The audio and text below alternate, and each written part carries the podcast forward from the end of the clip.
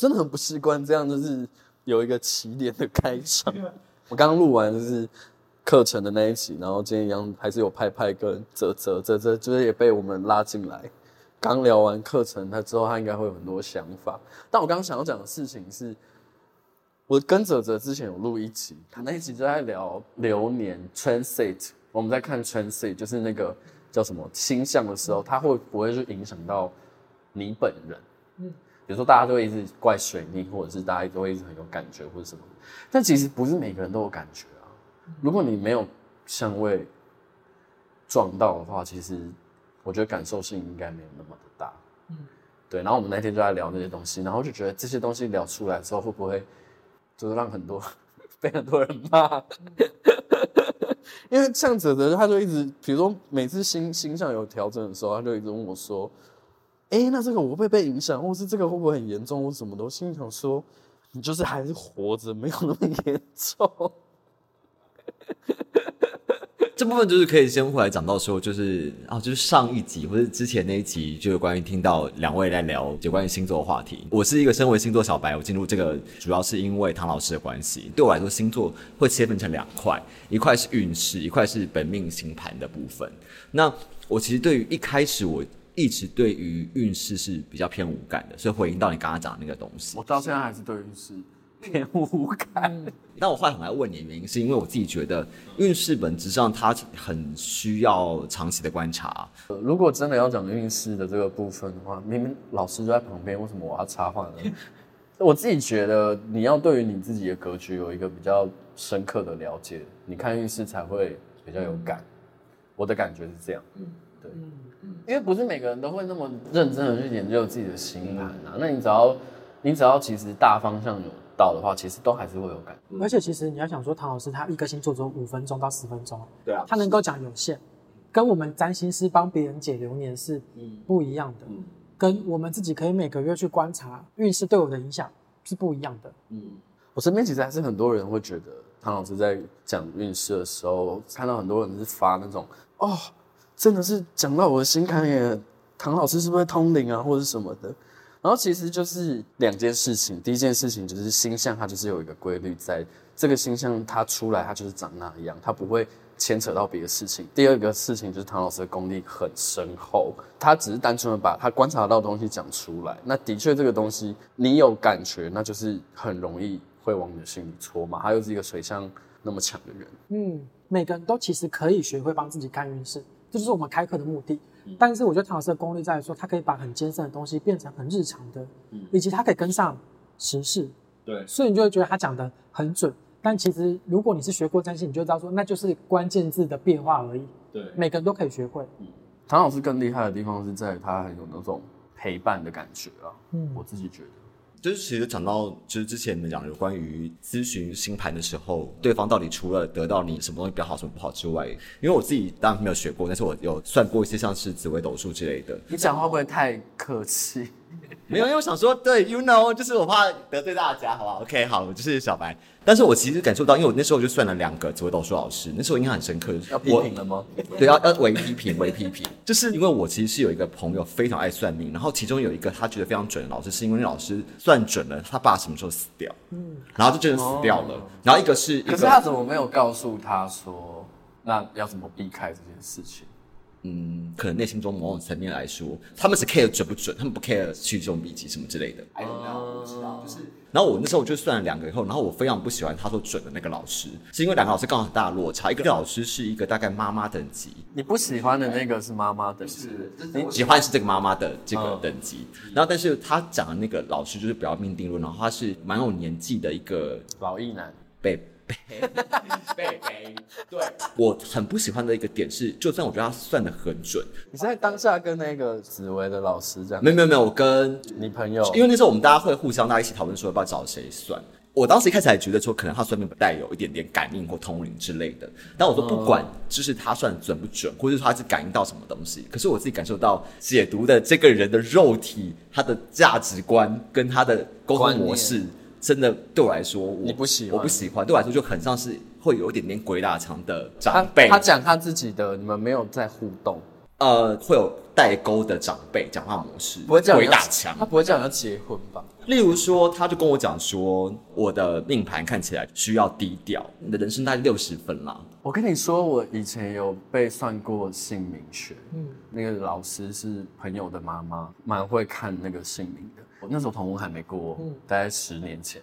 然后就说你这个格局，你一定要结婚呐、啊。嗯、然后他就顺便怕帮我看一下，因为我大学有交一个女朋友，然后那时候他就顺便帮我看我跟我那一个女朋友，跟那时候已经分手了，那种和名字吧。嗯、然后就说哇，这个女生对你很好哎，就是他说对我来说是很有帮助的一个人这样子。他说你们分手很可惜耶，什么什么的。我心想说你讲这个要干嘛？嗯，就是啊都已经分手。嗯，而且当当下其实也不是我，我其实也没有主动想要给他看这个名字，对，是他自己问我的，我才给的。嗯，然后后面就一直在说，就是一直在说服我，因为我跟他分手过一段时间之后，我就觉得我应该会跟男生交往，觉得我不太可能结婚啊，就是你跟我讲这个没有意义啊。我觉得你那个故事我也会有一个想法，因为像我跟你讲，我分享一个故事，故事对他的那个故事，我跟你讲，我妈就是一个非常爱算命的人，我妹也会去算命，然后呢，我妹。的那个算命老师也是算到我爸哪一年会过世，然后就算准之后，我妹就去找他算，然后他就告诉我妹妹说，你妈只能活到五十六岁。我妹还很白目把这个讯息告诉我妈，大概大概有半年的焦虑，一直在告诉我说，哎，那个老师说我只会活到五十六岁，我不会死啊。然后我我就跟他说，没有一个命理老师，不管他学哪一个门派的，没有一个命理老师可以真的知道什么人会什么时候死，就算我们很。精进我们占星或者是紫微斗数八字的能力好了，我们看的都是一个劫困难，但绝对没有办法告诉你什么时候死，因为这有时候是一个几率问题。他讲这个时候死，但你刚好这时候死，你就觉得他很准，但他讲不准的我们都不知道，所以我们就会投射。对，你不会去看你自己不准。对，我们就只会去投射说，哦，那个老师很准。好，然后后来呢，这件事很烦，我们还大老远开车到台南去找那个老师，就那个老师生病了，是他的儿子来帮我妈妈咨询，然后我就问老师。我的想法，我就跟他说：“真的可以断人生死吗？”他儿子是一个比较高学历的人，他也是跟他说，他也不认同老一辈的人算命这种方式，好像很权威似的告诉你说，你只能活到这个时候，或是你只能做什么事情，你不能做什么事情。他没办法去转化。第二个就是，我觉得你是带恐惧给别人，因为你无心的这一句话，你可能会。像我妈妈那种，她就会担心说，她她只能活到五十六岁，然后每天就快要烦死我，所以我能够理解为什么你不喜欢那样子的咨询风格。我觉得那就是把我们占星师的工作神格化了。我不认为我们有这样子的能力，因为我觉得那都是一个几率的问题。我觉得很讨厌听到人家那边说什么，就是算命之后，然后就是有一种感觉，就是你好像没有办法改。对，我觉得那让会让我的心情变得很差。嗯所以，我我自己也不是很喜欢那样的一个状态。除此之外，就是我喜欢沟通的过程，因为有些算命老师他是完全没有沟通的过程。他说：“嗯，你是一个哦，嗯，脾气很不好的人。”他说：“啊，我有到很不好吗？你想沟通可能什么部分不好？”他说：“没有，你就是脾气不好的人。”哦，我说就这样就这样。他好像没有办法去跟你有一些其他的沟通，无法 get 到你现在需求什么。所以我那时候觉得可能也是因为我跟他有这个所谓传统的世代落差，甚至我后来听过我有个朋友就疯狂介绍。人给这两个老师算，然后最多最夸张的是，他说我是六十分的人生，叫我要低调。六十分也太低了。对对对，OK。然后重点是因为我他听的故事是说，他有跟另外一个女生说，趁年轻的时候赶快积福，不然你晚年是非常容易成为乞丐的。乞丐哦。然后我说啊，OK OK，好，六十分很棒。哎、欸，跟这样听起来心情很差，很差。但是我就觉得，就是回应到刚刚就上集。就是你们讲到有关于说，为什么大家会先关注到不好的层面？我觉得是蛮合理的。部分是自己好命的地方会觉得就视而不见嘛，就是木星能量。我有段时间讲星座的时候，把木星讲很烂，嗯，因为它有膨胀，没有错。嗯，但我自己很大的感想是，就我自己觉得，你对于你不好的地方会很纠结，说哦，如果我不好的地方更改了以后，就是不是你的人生就会变得非常顺利？你会羡慕别人。我没有看过你的命盘。但是宣刚说你的命主星是火星，而且妙旺在一宫。你要想，其实每一个命理他们的关键字不会差太多。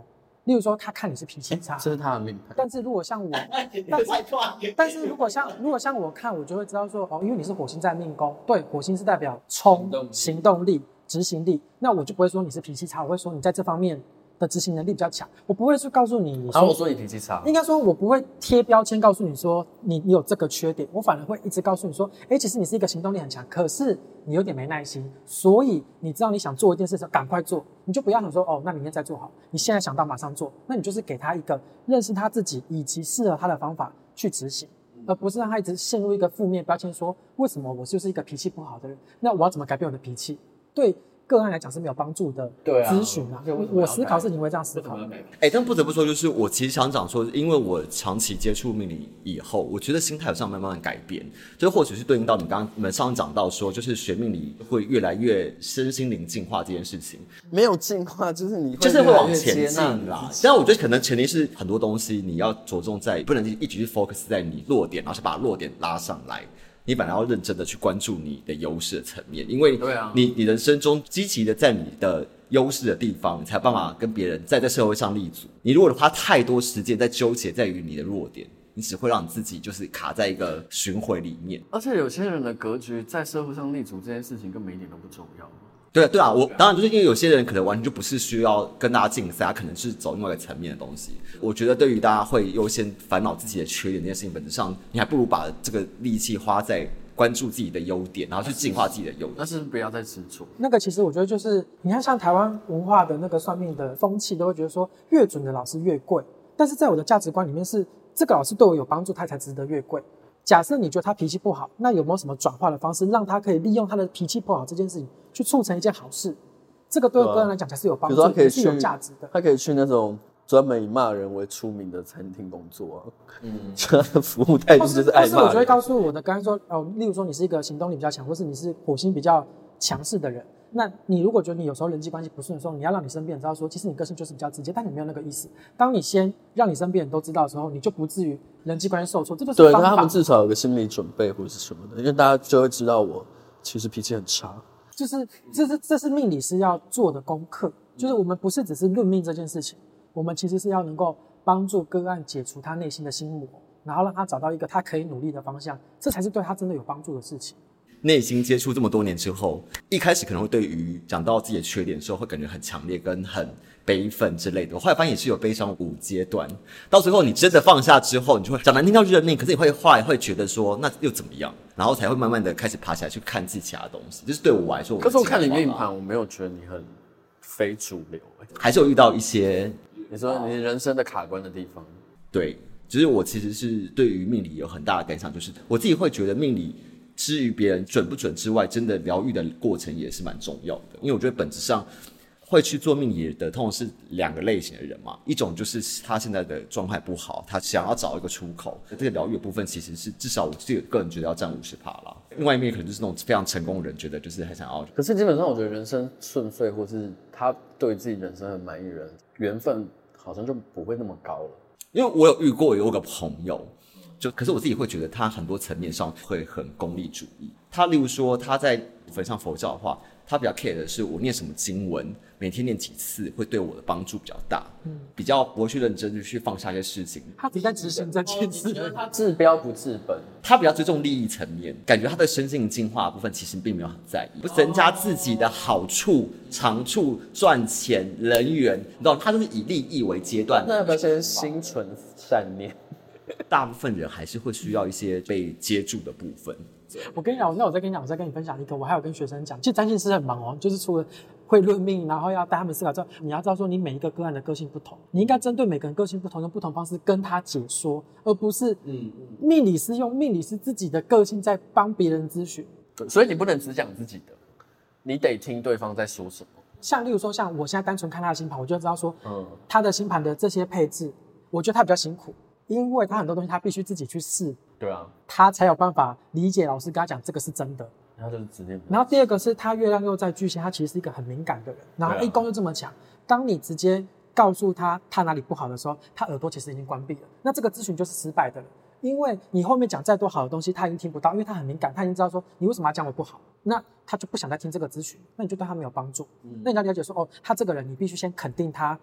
有价值的地方，然后再告诉他他烦恼的地方怎么去改善，这个咨询才对他有帮助，因为这是适合他的个性。每个人个性不同，所以占星师有时候很忙，就忙在说你 study 他星盘的时候，你不是只是论命，你还要知道说这个人的个性怎么样，你要怎么去跟他做咨询。真的，所以其实占星师这个工作，不要觉得哎，为什么你们终点费这么高？其实这都是经验的累积，很累。哎，其实这都是经验的累积，而且很累。你讲完，我讲完一个盘，我通常都要放空一个小时吧。对啊，至少。我大概咨询，我咨询完我也不会睡觉，因为脑袋真的会一直想事情。对，那太累了。而且你情绪基本上是那个通道是连起来的，所以你要接收他的情绪，你还要把好的能量丢回去给他的时候，其实是我觉得蛮累的。但这可能也是我自己，就是对于老师本质上跟我落差太大，跟观念不同的时候，我就会比较选择。所以我才，所以我才说，我觉得每一个每一个学生性的人都有自己的核心价值观啊。嗯嗯，不然你没有办法有一套你自己的标准去给别人就是东西，你只是在接收而已。我自己的感觉，如果你没有核心，你就没有办法反馈。我能够理解，就是你说的命理师自己的修为很重要。啊，对，这个工作真的是以人为本，嗯、不是以你自己的性格去做这件事情。当然，我自己会觉得有可能是因为老师讲我的月亮 在巨蟹座，很感受力，而且这样，而且这样你越火又有香味，你又很热心助人。我每次就是只要有问题，特别是跟收音有关的问题，我就会直接找他，嗯、然后就会非常迅速的，就是像我是昨天就问他说，哎、欸。你要来吗？他就说哦好啊，那我带我自己的设备。我就想说人也太好了吧。我还有一部分也喜欢星座，原因就是因为我觉得星座是比较多沟通跟理性的层面。像我自己也算紫微过，有阵子也也曾经很认真在研究紫微，但我发现我非常不喜欢八字。因为我觉得，因为我八字，八字跟紫薇不一样，不一样，不一样。八字就是金木水火土啊。然后，而且我觉得八字走路线就是我最不喜欢的路线，就说你今天往南走。然后你要多穿红色的衣服，你你命中缺火，所以你要做很多火的事情。可是那我也不乏听到我身旁有些朋友，他觉得他非常赞赏八字，因为他告诉你一个直接的，他们就是不喜欢思考。但我跟你讲，我真的觉得我也是因为随着时间而，我不知道是不是时间到了，所以精神上不一样。我以前蛮不喜欢星座，比较喜欢紫薇，因为我小时候就是觉得。通常你来算命理的时候，都代表你状况比较不好的时候，就是你可能会觉得很需要有人给你一个方向，怎么样子。嗯、但是因为星座会很多层面，有些新的真心都讲有关于自己内心的层面，跟你的人生状态怎么样。对。可是我说，老子就是想要听告诉我明年会发财，我不想要听告诉你内心层面是怎么样。而且很多时候我会觉得说，我都长得这么大了，我还需要你告诉我我是怎样的人？我知道啊，你不知道。刚才还有些层面是你会知道的吗？我觉得这是为什么我喜欢占星的原因，因为我是一个很喜欢问为什么的人。嗯，对，我我没有办法接受人家跟我说你就这样就对了。嗯，我没有办法，我需要有理由有原因。我觉得我学占星最可以感受到它的逻辑跟它为什么会这样。它其实很科学，对不对？对，它其实很科学。然后甚至后来我想要拿这件事情来当做人生的一部分的一个原因，是因为我知道透过这个东西，我可以去帮助很多人解决。他的问题，而我自己是幸福这件事情的，嗯，我觉得这件事情变得非常重要。讲到现在，我我要拉回来一点，因为我觉得讲到这个程度，会有一点好像我们在包占星，然后贬其他命理学。其实我我相信紫薇一定也有一个门派是比较像我们这个样子的，或者是说，一定有一派人，他就是像你说的，有一些人他就是喜欢。你不要告诉他为什么，你就是告诉他怎么做就好了。啊、所以我觉得每个派系都有它适合不同的人群，只是因为我们在场的人刚好对于占星这件事情感受度都比较高，我们也比较可以认同这个东西，不自觉就会去想要去称赞这个东西的好。那其实这都是纯粹是出自于我们自己的真实感受，我们绝对没有要去批评。应该说每个人的个性不一样，因为我觉得这两个命理它。的发源就是不一样。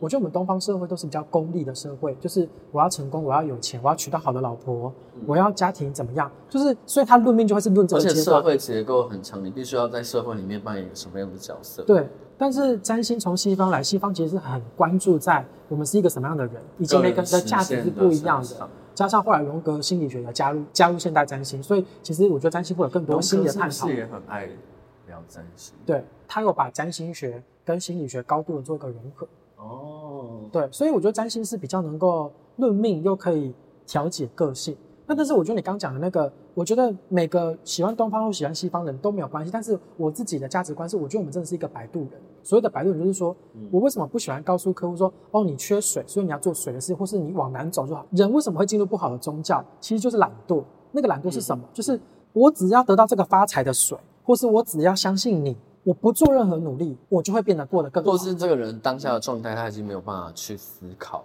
对，他可能太脆弱了，所以他会借由宗教，那邪教的力量就很容易跑到这种人身上。但是我们所谓的摆渡人，就是我们其实是在教他思考所谓好跟不好。那不好其实是社会定义的不好，你要怎么去把这个不好转成你认为的好？嗯、这个就是带他去成长，而不是好像你只要相信我了，你的人生就会变得更好。嗯、我觉得其实每个命理师也都要熬过这个寂寞的阶段，因为人都喜欢哦，你告诉我买这个房子好，或是你告诉我南边比较好，然后就说哦，这个老师很准。有的很喜欢这种掌声啊，我说命理师啊，嗯、但是我们有时候耐得住这个寂寞，就是我们其实是在陪个案成长，并不是在得到所谓大师的头衔。哦，嗯，这是我自己的价值观。嗯，不过刚刚那部分其实我也是蛮认同的，我也没有觉得紫微就不好，大家需求不一样。我后来也可以理解星座有关于讨论个性内在长期的，然后去反刍自己的个性跟可以更改的层面嘛。这个东西就很像是有些人减肥呢，就会非常讨厌运动，运动你自己要付出努力，很辛苦，他比较想希望动个手术就结束。那你就胖吧，那个东西是比较爽，比较快速，你不需要努力，或者是你可以转念说服自己。喜欢自己胖胖的身材啊，所以你刚刚听我们聊完课程的感想，差不多就是这样吗？然后他刚刚结束的时候有称赞一下我们的课程不错。那是刚没有讲录到，我讲一下，就是基本上就是我自己觉得，这这需要录进来。对啊，没有，因为我自己会，就我本来就从以前就会有感受很强烈，就是说，通常资深出来的开课老师，通常一定要两把刷子才有办法。就是开课，因为相较于没有，我现在这个年代很难讲。嗯，相较之下，就是比较本身就有点知名度或名望的人，他们就本质上光他的名气讲讲话就可以安慰到别人了。他的卖点可能以这个为主。如果单打独斗出来的老师，通常是比较偏写例子老师，我自己觉得。然后第二部分就是说，要到开课，一定是要丢出自己一些东西，有一点勇气跟辛苦的地方。而且重点，因为派派是一个土星很强的人，所以他。如果已经决定要开课，就是他前面已经挣扎了很久了。对，我会觉得我准备，就是我觉得我们是属于江湖派的人啊，就是我们不见得是正统的学院教学，但是我们是有实战经验。而且我觉得，为什么以前的人会年纪比较大的老师开课会比较多人，是因为以前的知识很少，所以比较年长的人他真的比较多经验，嗯，比较有两把刷子。但是其实现在知识非常的多，重点是哪些知识是有用的知识嘛？所以现在很多英雄出少年，就是我们这种就是实战派，我们可能。两三千个客户这样在跑，我们就会抓出一个脉络。可是有的人是他年资很高，但他都没有在练习，他是年资很高，所以你就觉得他好像很厉害，但他教的东西可能是十几二十年前的观念。就跟你说，我现在跳舞，从开始跳舞到现在也是十几个年头了，可是我中间一大段时间都没有在跳啊。跟你说我跳舞很厉害吗？我现在烂到不行。哦，后另外一点，我我刚刚听你们讲，我其实内心也很有感啊。就是刚我开始在算紫微斗数的时候，我一开始会觉得说，哦，就是我我会很认真想要听那种，就是这两个老师的共同点。然后当时就我身旁朋友跟我讲说，哎，其实好像共同点反而比较不重要，反而是每个老师讲的不同的点差异的差异。但我觉得两者都很重要。对于，但是对于我一个一开始初学者而言，我觉得一开始先了解两者的共同点。那就是你会觉得那是一个这个派别或这一个系统本这个人生的初始设定是什么？真的影响比较大跟准确度，可能是每个老师里面 know how，就是那些他们讲的不同的点是什么？知道说哦，我这个东西这个我这边在妙望，可同时我又有不好的相位，什么什么什么之类的。老师怎么样去跟你讲说什么东西是重要度是大于其他的东西的 know how 时尚教育，这个东西在市面上是比较看不到的。对啊，这是经验的。这就是课程里面最。最精华的部分嘛，对，对，所以我很理解这件事情，就是上课吧。就就是我觉得，其实为什么了解老师很重要，因为你要知道这个老师的价值观是什么。如果他跟你价值观很不一样，你会上得很痛苦。对，也是。好，今天就差不多到这边，因为我们的时间要结束了。今天是租的，所以我们时间结束了。大家如果想听，那就我们就之后再聊。好，先这样，拜拜，拜拜。